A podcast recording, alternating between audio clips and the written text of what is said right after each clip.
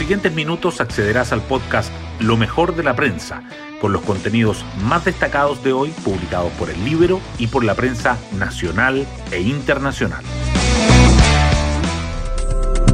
Buenos días, soy Magdalena Olea y hoy miércoles 9 de junio les contamos que la Convención Constitucional retoma protagonismo en la agenda informativa tras el llamado de un grupo de 34 convencionales electos a no subordinarse a las reglas establecidas en el acuerdo del 15 de noviembre de 2019, mientras el gobierno apuesta por una figura neutral, que podría ser el presidente de la Corte Suprema, para dirigir la instalación del organismo, y el Libero destaca que el Partido Comunista quiere aprovechar la instancia para renacionalizar el cobre.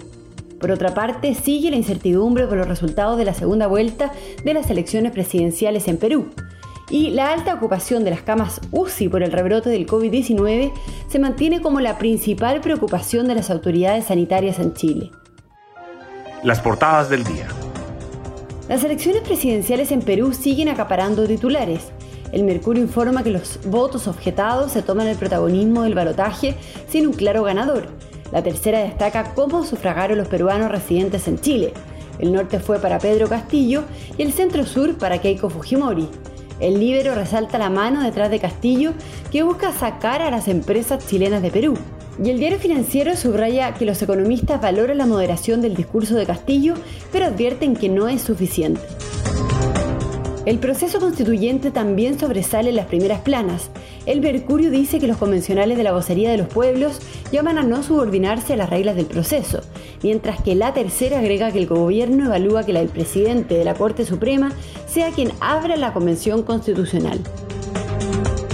El partido entre Chile y Bolivia por las eliminatorias sudamericanas al Mundial de Qatar 2022 se ha destacado con fotos las portadas del Mercurio, que habla de un empate con gusto a derrota, y de la tercera, que afirma que la Roja paga caro su falta de gol y se farrea el despegue. Además, la tercera informa que Santiago, Maipú y Puente Alto concentran el 30% de los rezagados de las vacunas en la región metropolitana. Y el diario financiero titula que Engie y Walmart invertirán 15 millones de dólares para incorporar hidrógeno verde a su área logística. Temas del Libero. La periodista del Libero, Daniela Vaz, nos cuenta sobre la agenda que reivindica el Partido Comunista la Constituyente para renacionalizar el cobre. A 50 años de la nacionalización del cobre por parte de Salvador Allende, el Partido Comunista intenta hacerlo otra vez. Aseguran que con ello se lograría la independencia económica, que derrumbaría el modelo neoliberal y que debe estar consignado en la nueva Constitución. Ya varios constituyentes electos han firmado manifiestos comprometiendo su apoyo para volver a nacionalizar el mineral. También representantes sindicales ligados a las mineras están difundiendo el proyecto y en el Congreso hay quienes aseguran que el royalty sería el punto de partida para lograrlo, pero que el interés mayor ya ha sido transparentado tanto por Daniel Jadwe como por Daniel Núñez y Carmen Hertz. Pueden leer esta nota en www.ellibero.cl. Hoy destacamos de la prensa. Un grupo de 34 convencionales de la lista del pueblo, independientes y representantes de pueblos originarios formaron un colectivo que funcionará como bancada en la instancia que redactará la nueva constitución y pidieron hacer efectiva la soberanía popular de la constituyente, expresada tanto en el reglamento como en las normativas que debe darse, sin subordinarse al acuerdo por la paz, es decir, a las reglas del proceso constitucional. El gobierno evalúa al presidente de la Corte Suprema para abrir la Convención Constitucional. Una de las opciones que se calibró era seguir el ejemplo del Parlamento de 1990, que optó por que el congresista de mayor edad fuera el que tomara el juramento de sus pares. Si ese fuera el criterio, ese cargo recaería en el ex comandante en jefe de la Armada y en el ex senador de la UDI, Jorge Arancibia, de 81 años. Una opción que estiman inconveniente en el gobierno, en el Congreso y entre los convencionales. La apuesta es convocar a una figura neutral.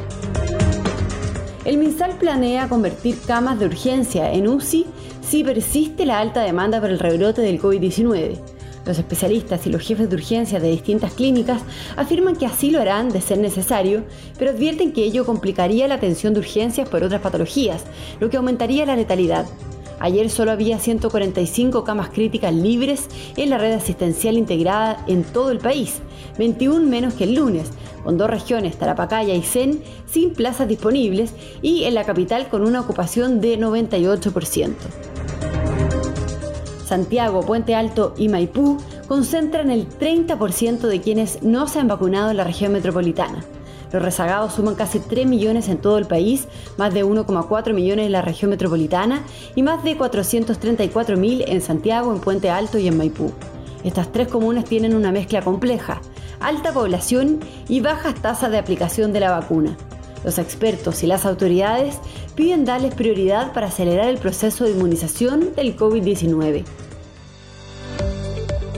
Y nos vamos con el postre del día. Chile cae en la trampa de Bolivia y se aleja del Mundial de Qatar. La Roja fue incapaz de derribar el muro altiplánico e igualó a un gol. En tanto, Brasil ganó en Paraguay y Perú en Ecuador, mientras que Argentina y Uruguay lograron empates en Colombia y en Venezuela. Bueno, yo me despido, espero que tengan un muy buen día miércoles y nos volvemos a encontrar mañana en un nuevo podcast, Lo mejor de la prensa.